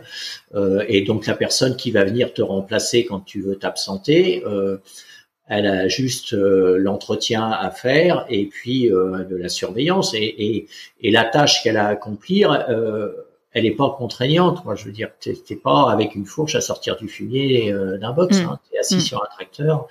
Donc voilà. Et, et, je pense qu'il y a une réflexion à mener aussi pour pour que on, parce que la problématique, quand tu veux t'orienter, que tu as un centre équestre, que tu veux t'orienter vers le changement, euh, tu as besoin d'argent, d'accord euh, Beaucoup de centres équestres, ils sont un peu ric-rac, et quand ils vont voir le banquier pour demander des sous pour faire autre chose, euh, le banquier leur dit, bah, c'est dommage, mais vous avez un petit peu de mal à finir vos fins de mois, donc je vais peut-être pas vous prêter d'argent, même si tu arrives avec un beau projet. Mais euh, donc il faut que la filière sorte, prenne conscience de l'intérêt de ce mode d'hébergement-là et mette en place des, des, des aides à la mutation. Parmi les gens qui pourraient nous aider, moi je suis convaincu que la MSA elle a un rôle à jouer parce que euh, on sait que ces chevaux qui vivent dans des conditions qui sont différentes, déjà ils sont, ils vont devenir beaucoup moins accidentogènes pour le personnel qui s'en occupe. Hein. La MSA, euh, si tu regardes leurs chiffres d'accidents le lundi euh, en fin de matinée, euh, c'est un gros pic comme ça. Hein. Et donc euh, ça, ça n'existe plus parce que les chevaux, euh, il n'y aura pas de trop plein d'énergie accumulée pendant le dimanche et euh, lundi, quand tu arrives pour les lâcher, tu fais du ski nautique derrière tout le monde en prenant des coups de pied dans la figure. Donc, donc la MSA, elle devrait nous aider à changer notre façon de faire. En plus, tu réduis le temps de travail, donc tu réduis autant la pénibilité, mais en plus tu réduis la pénibilité parce que c'est mécanisé, etc. Ça veut dire que tous ces gens-là, euh, ils vont mieux vivre et, et, ça coûtera moins cher. Et donc, euh, ce serait normal que ils, nous aident à la mutation, que ce soit un des partenaires à la mutation. Mmh. Euh, les assureurs de la fédération, c'est pareil, par exemple. Hein, euh, euh, quand les chevaux de club ils vont arrêter de virer les cavaliers, euh, ça va tout de suite leur faire des frais en moins. Donc, donc euh, voilà, mais ça, je désespère pas que ça se mette en place un jour, mais, mais, oui. mais ça, ça va prendre du temps, mais, mais c'est important de, de, de, parce que la mutation, elle peut pas se faire si rapidement. L'idée, c'est d'aller vite. Ouais, c'est ça. C'est de pas mettre euh, 30 ans pour qu'il y ait des mmh. écuries actives partout, quoi. C'est, c'est de, d'essayer d'avancer plus vite que n'ont avancé les Allemands, par exemple. Toi, tu penses que est-ce que vous avez été particulièrement soutenu parce que vous étiez en Normandie et que c'est une région très dynamique euh, euh, sur le plan équestre? Alors oui, euh, attention. La, la, Normandie effectivement aide beaucoup les structures dans, dans leur dans leur fonctionnement, etc. Met des outils en place, des aides financières en place, etc. Mm. Nous malheureusement, on était trop précurseurs et il n'y avait pas la case ah, ouais. formulaire à remplir, donc mm. on est passé à côté. Mais bon, euh, c'est pas très grave, ça fait un peu bondir, mais sur le coup, mais mais bon, tant pis. Maintenant, ça y est, c'est enclenché pour les autres et les autres vont en bénéficier. Euh, donc euh, c'est très bien. et puis il y a une vraie écoute en Normandie au Conseil des chevaux et à la Chambre d'agriculture, à tous les organismes, l'IFCE, l'INRAE, etc.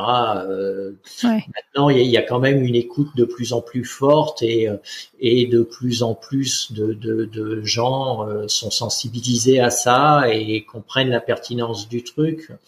Euh, voilà, donc. Il a fallu essuyer les plâtres, quoi.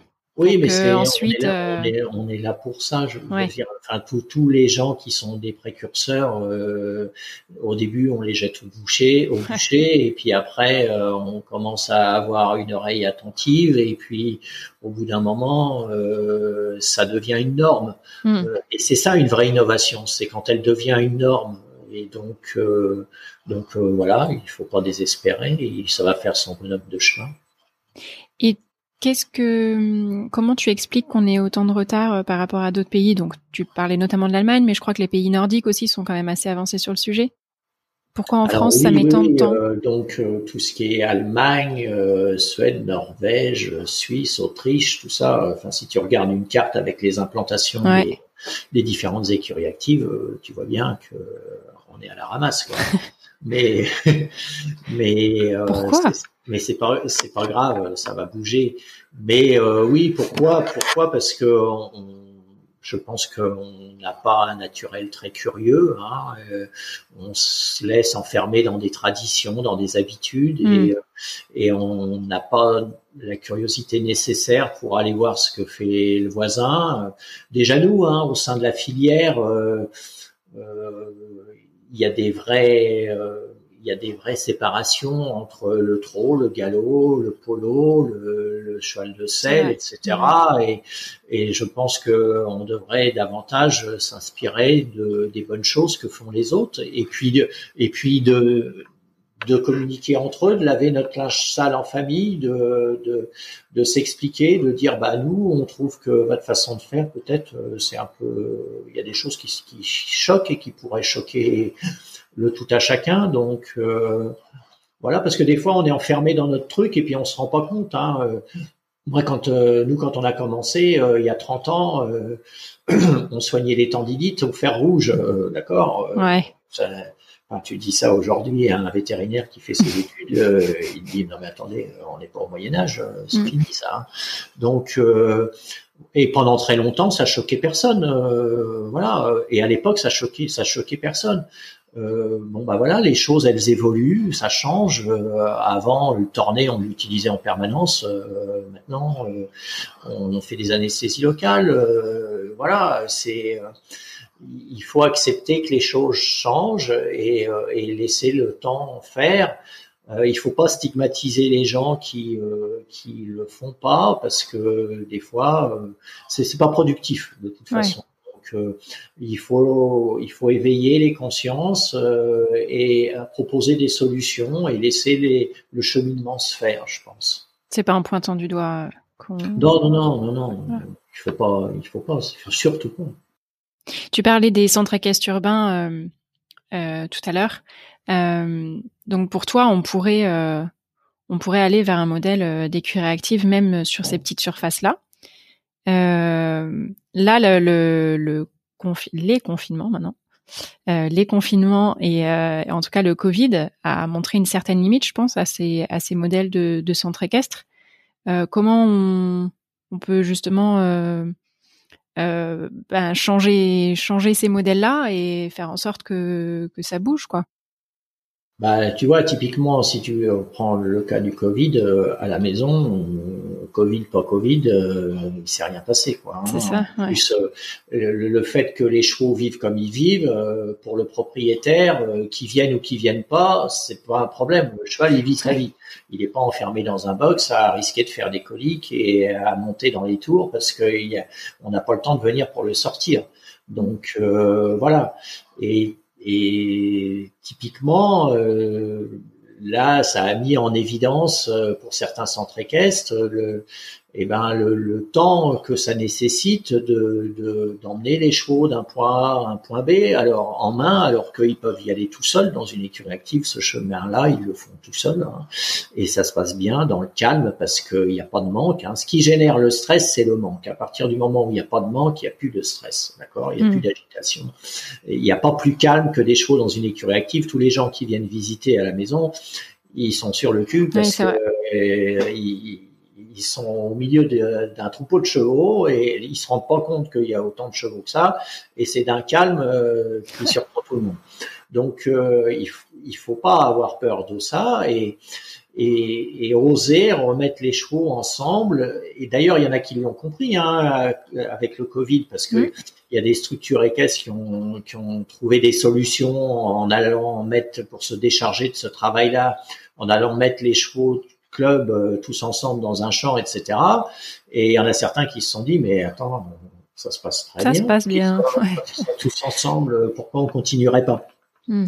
Donc euh, voilà, et pour pouvoir continuer, ben, il faut aménager le centre équestre pour que ce soit possible. Il n'y a pas d'herbage, mais il y a une surface où les chevaux vont pouvoir vivre avec des centres d'intérêt éloignés les uns des autres. Et puis les chevaux, ils vont mener leur petite vie comme ça. Et on pourra mécaniser le ramassage des crottins. Et, et dans, dans 10 ans, euh, ce sera même un robot qui fera ça parce que comme il y a des robots tondeuses, euh, il y a des robots aspirateurs dans les maisons, il y aura un robot ramasseur de crottins. Et il faut pas que ça scandalise les gens une fois encore. Euh, c'est juste pour se priver d'une tâche qui est complètement ingrate, ramasser de la merde, je sais pas ce qu'il y a de gratifiant dans, dans, dans ce boulot-là. Et si c'est un robot qui le fait, eh ben tant mieux. Et, euh, et puis le palefrenier soigneur, eh ben il deviendra soigneur et pas palefrenier et, et il pourra mieux s'occuper des chevaux et, et, voilà apprendre des techniques nouvelles. Hein, on sait que maintenant tu peux dresser le cheval, euh, attendre l'encolure pour avoir une intraveineuse, à ouvrir la bouche pour avoir son vermifuge, etc. Euh, c'est ce qu'on fait dans les zoos avec euh, les lions, les tigres et tout, euh, les rhinocéros. Il y a un dressage adéquat qui est mis en place. Et ben ça, on pourrait l'appliquer dans les structures équestres, dans les élevages de chevaux, etc. Et, et, on va se retrouver avec des animaux qui vont être mieux dans leur tête et plus facilement manipulables, moins de stress, etc. Et au bout du compte, on va retrouver des athlètes plus tard qui seront plus performants. Mm. Donc on, sera gagnant.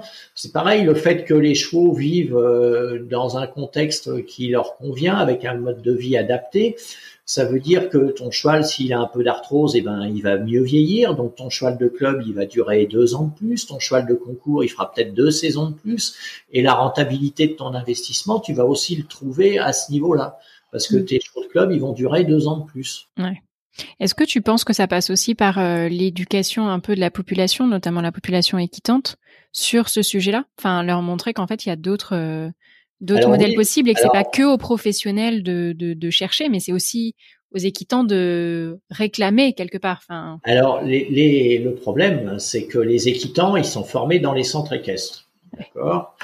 Et les centres équestres, pour la majorité des centres équestres, c'est de l'hébergement en boxe. Mm. D'accord Donc, si tu commences à dire à ta clientèle que le cheval, il est pas fait pour vivre dans un box, tu te tires une balle dans le pied parce que ton client, il va te dire, bon, bah, d'accord, euh, bah, je viens plus monter chez vous parce que les chevaux, ils vivent dans des box. Euh, je vais aller chez le voisin. Et, euh, et donc, euh, tu le fais pas. Donc, et tu essayes de renforcer ta clientèle dans l'idée que le cheval, eh ben dans un box, il est heureux, il a pas froid, etc. Donc, donc c'est compliqué. Hmm. Et, euh, et malgré tout, euh, et ben la mutation, elle va se faire doucement, justement, à cause de ça.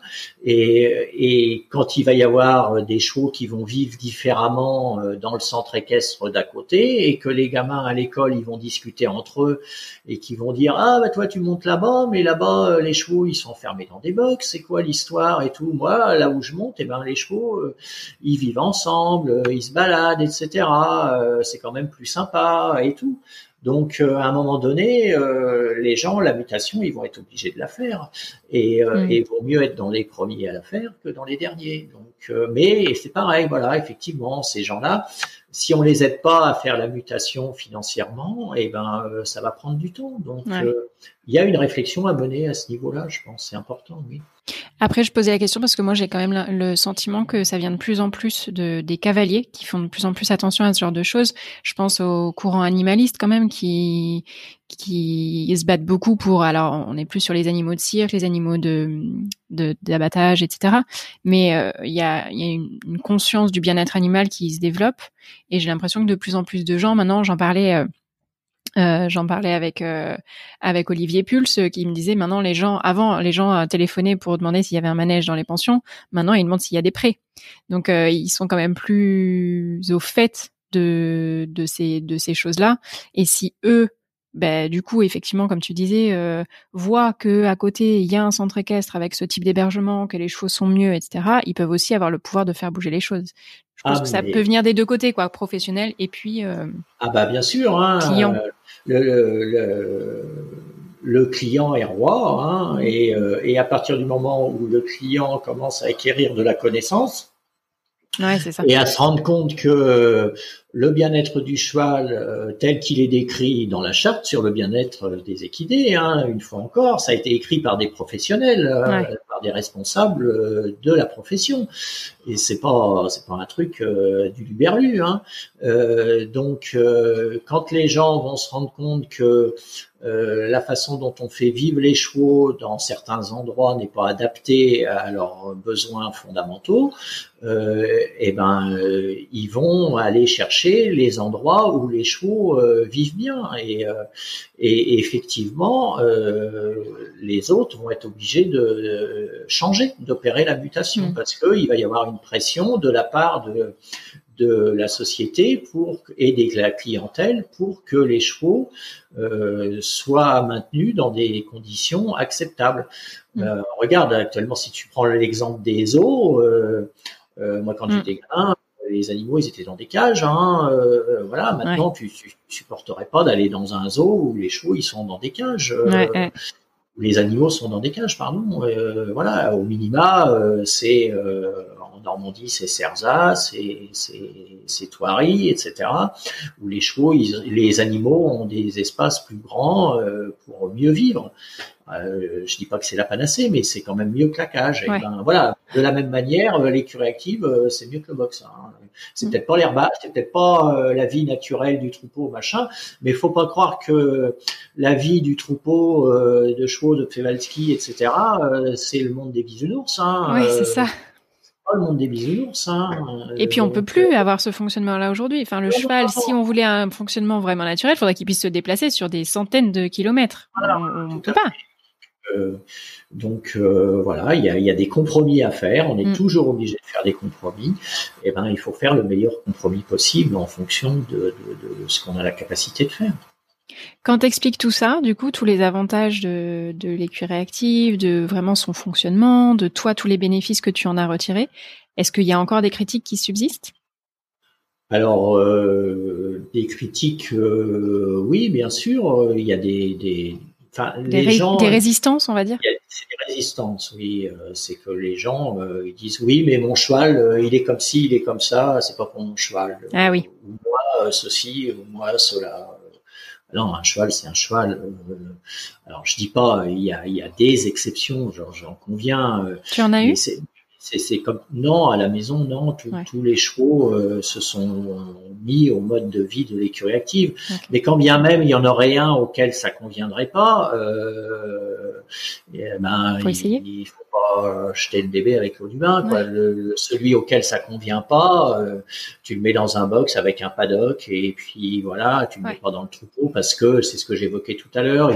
C'est un cheval qui a pas appris les codes, etc.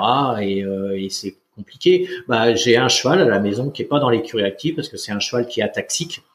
Hein, et, euh, et, le fait de le faire vivre dans le troupeau, euh, ça le soumettrait à trop de déplacements et pas dans pas nécessairement dans son rythme pour pas qu'il tombe, etc. Donc ce cheval-là, il vit, euh, il est dans un champ avec une copine et puis il vit à son rythme et puis voilà mmh. et tout, tout se passe bien.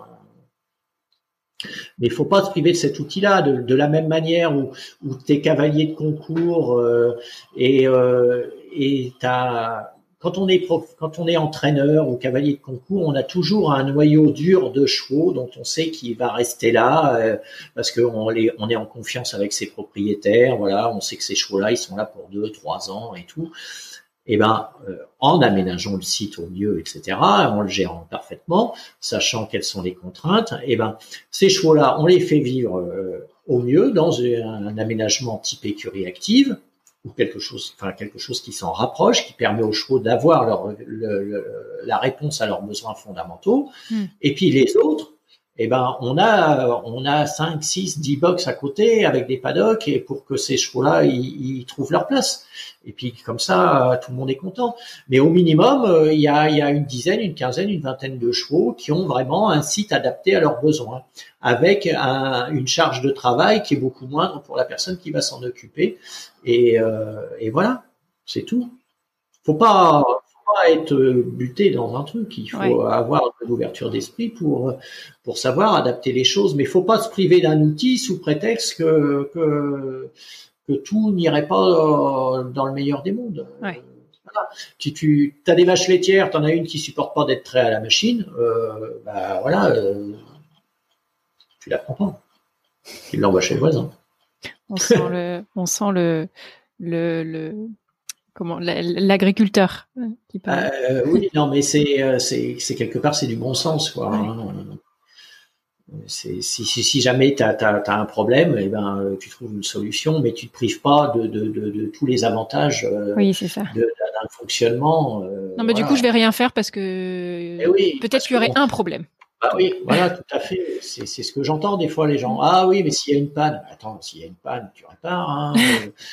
tu, tu te fais pas à laver le linge à la main sous prétexte que ta machine à laver le linge, elle pourrait tomber en panne un jour. Tu, tu, si je te dis ça, tu vas me dire, tu retournes chez ta mère, t'es gentil, mais euh, euh, ça va pas se passer comme ça avec moi. on va acheter une machine à laver le linge. Hein. Mm. Et puis si elle tombe en panne, on fera venir le réparateur. Voilà. Et ben là, c'est pareil.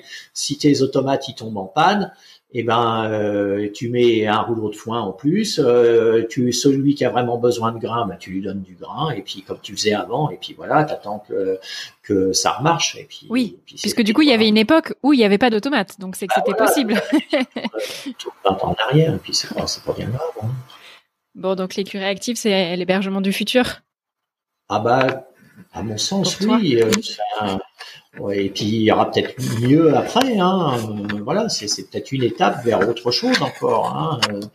Et euh, avec des fonctionnalités qui vont être encore améliorées parce que c'est pareil là, on, on parle de, de, de, puces qui permettront d'avoir des informations sur la température du cheval, sur des mmh. paramètres biochimiques, etc peut imaginer des caméras thermiques quand le cheval rentre dans l'automate, euh, il est euh, il est soumis à un examen avec une caméra thermique, euh, avec des programmes qui vont me dire bah là il y a une zone plus chaude que hier, etc. Enfin toutes ces données là, on pourra les avoir bientôt et il faut pas avoir peur de ça, il faut l'utiliser correctement.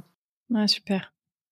Comment tu vois le, le monde équestre de demain plus globalement autour de l'écurie active et sur les autres sujets du coup? Comment tu l'imagines toi? Bah, moi, je pense que on va, on va être obligé de faire une mutation dans nos modes d'héberge, dans le mode d'hébergement du cheval. Ça, c'est indéniable. Euh, et puis, euh, euh, je pense que la profession va devoir aussi prendre en compte euh, ce que les scientifiques nous disent, hein, parce que euh, en ce moment là, ils font tout un tas de recherches sur le bien-être des chevaux et tout, et sur leur métabolisme, sur euh, la gestion de, l'entraînement, de la performance. On est en train de mettre de la science sur tout ça, et, je pense que que demain, on sera bien plus pertinent dans nos façons de faire pour répondre à nos problématiques avec les chevaux. Hmm. Tu dirais que l'écurie active t'a aidé à préserver ta passion? Ah oui, complètement. Oui, complètement, parce que parce que bah, tu vois bien, hein, les professionnels quand ils arrivent à l'âge de 45 ans, 50 ans, euh, qu'ils ont eu la tête dans le guidon pendant toutes ces années, euh, eh ben ils perdent la passion. Euh, ils font le boulot, mais ils perdent la passion. Euh, moi, je vais te dire, le matin, euh, je suis pressé d'aller voir comment vivent mes chevaux là-bas, et, mm. et, c'est gratifiant quelque part parce que je me dis, ouais, ce boulot-là, ce boulot-là, je suis content. j'ai bien fait mon boulot là. J'ai une entreprise qui fonctionne bien. Euh, et en plus, euh, les chevaux, ils sont heureux et, euh, et ça transpire le bien-être, etc. Et, et, je me dis, ouais, j'ai bien bossé. Et, et quelque part, tu vois, quand on a fait l'investissement, on commençait à avoir un petit peu d'âge quand même. Hein. Là, moi, j'ai 60 ans, donc on aurait pu se dire, mais il est un peu fou d'investir euh, oui. 100 000 euros à cet âge-là, quoi. Hein. Ah ouais, mais euh, mais pour moi c'était l'aboutissement de ma carrière professionnelle. C'était vraiment la cerise sur le gâteau, euh, tel que je j'en avais rêvé tout le temps. Et euh, et là j'ai la vie de paysan que je rêvais d'avoir quand j'étais gamin. Donc euh, ça, ça n'a pas de prix. Et puis et puis en plus eh ben, il faut savoir qu'on va avoir une retraite de paysan, hein, et une retraite de paysan, c'est 800 euros par mois, et euh, j'ai pas envie de passer aux patates, hein, euh, j'ai envie de continuer à avoir une vie correcte, et donc si je peux continuer à rentrer la pension de, de, de 40 à 50 chevaux, et eh ben, euh, en ayant un minimum de, de, travail à faire, et quand bien même le jour où je pourrais plus le faire, j'aurais un gars à payer trois jours par mois, trois, trois heures par jour pendant quatre mois pour faire ce boulot-là, et je continuerai à avoir une, une écurie qui fonctionne bien et une rentabilité, une qualité de vie qui me permet d'être euh, d'être bien et puis et puis nous on a on a deux filles qui sont cavalières professionnelles et ben si un jour elles doivent revenir à la maison elles auront une écurie du 21e siècle et pas un truc euh, du 19e quoi hein. euh, voilà le musée du cheval c'est pas à la maison hein. On va rester là-dessus. Génial. Génial pour terminer. On sent que tu es accompli effectivement. Donc euh, c'est beau à voir et effectivement le l'aspect retraite, je pense que peu de personnes euh, y pensent et c'est vrai que c'est un point quand même euh, très fort, je trouve. Ah bah oui oui oui parce que voilà la réalité la réalité elle est là hein, mmh. et donc et donc, euh, bah, si tu as moyen d'anticiper, d'y penser avant, et puis de continuer à vivre de ta passion le plus longtemps possible, euh, voilà, surtout que de, de vivre de sa passion, euh, c'est pas donné à tout le monde, hein. mm. voilà, et, euh, et pouvoir profiter de cette chance-là le plus longtemps possible, et ben tant mieux. Je le souhaite à beaucoup de gens. C'est pour ça que je partage ma passion et, euh, et que je voudrais en faire profiter les autres. Et, euh, et voilà, c'est un peu la, ma petite mission. Eh bien, écoute, c'était la mission de cet épisode, en tout cas, et plus globalement du podcast. Donc, euh, je suis ravie qu'on qu'on ait fait ça. Merci beaucoup pour ton temps, Pascal. Eh ben, c'est gentil d'avoir pensé à moi. Voilà, bravo. Avec plaisir. À bientôt. Au revoir, à bientôt.